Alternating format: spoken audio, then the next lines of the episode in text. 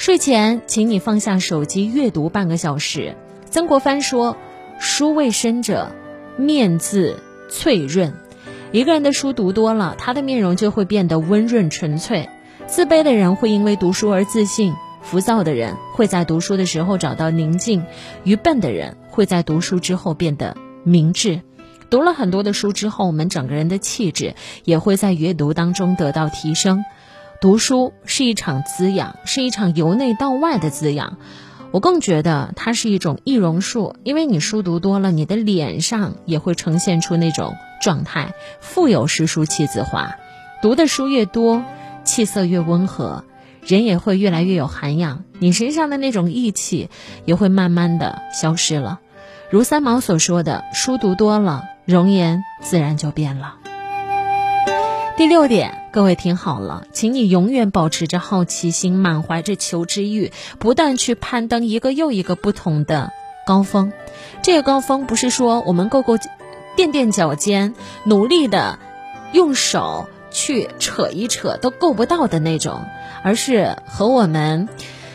能够达到的概率差不多，能有百分之二十到百分之五十的一个状态，不然我们会容易大失所望。作家苏曾说过：“衰老是一个好奇心逐渐丧失的过程。随着年龄的增长，很多人都丢失了年轻的本性是什么？他的眼神当中不再有那种渴望了，对于新鲜事物的热情和好奇心也渐渐的被淹没了。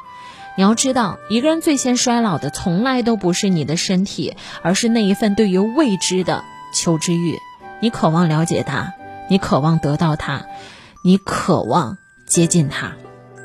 我突然想到了我曾经读过的一本书，这本书对我的影响特别大啊！我也在我的节目当中和大家分享过无数次了。这本书的名字叫做《洛克菲勒写给儿子的三十八封信》，在里面其中有一封，他说：“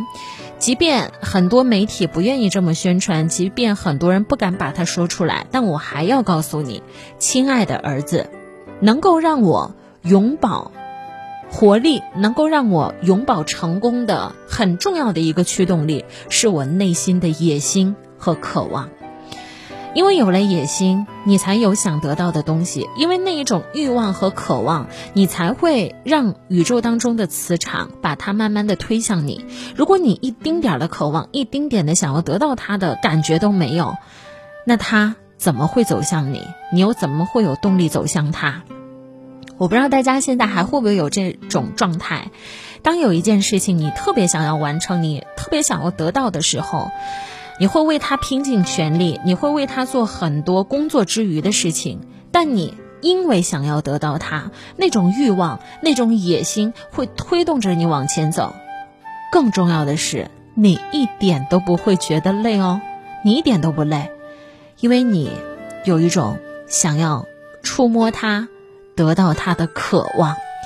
一个人很可怕的一件事情是你不再有渴望了，你不再有欲望了，你不再有野心了，你真的平平淡淡了。这个状态比较适合五十岁和六十岁的我们。当你有了人生的阅历之后，趋于平淡，慢慢的你会有一种豁然自得的开朗。但亲爱的你，在二十岁、三十岁、四十岁，我们该奋斗的时候，你不觉得我们的努力会让我们快乐吗？当然，就好像一千个读者会有一千个哈姆雷特一样，我们对于生活的幸福的标准完全不一样。有的人觉得我要成为一个什么样的人，我要做成一个什么样的位置，我要在我的业内有什么样的影响力，那你就去努力，发光发热的过程，也是一种满足自我成就感的过程。你会因此觉得很幸福，并且一点都不疲倦。